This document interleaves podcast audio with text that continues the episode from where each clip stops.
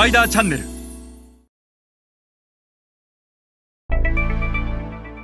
皆さんこんにちは。スパイダーの森部です、えー今日も引き続き、えーアジア新興市場における、えー伝統小売地域一番店的伝統小売の見分け方についてお話しします、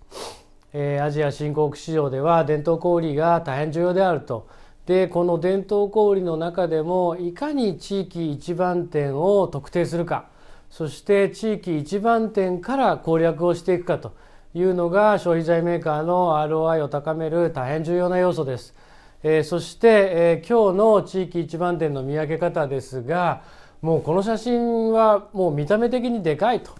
いうのがお分かりいただけると思うのでまああの地域一番店なんだろうなというのは容易に想像つくと思うんですけど特徴はですねこのユニリーバーの看板が出てる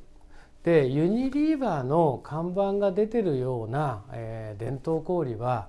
大体地域一番店です。で、えー必ず、えー地域一番店の小売としての小売業務と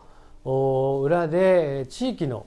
サリサリストア、えーつまりはフィリピンでは伝統小売をサリサリストアというふうに呼びますので伝統小売への問屋機能を持っています。でユニリーバーでなければもしくは地元の携帯の SIM カードを売っているようなあ店舗。これも大体地域一番店です。SIM カードを取り扱える伝統小売というのはある程度地域の一番店的な存在でなければ取り扱いができませんので SIM カードを売っているようなところは地域一番店になる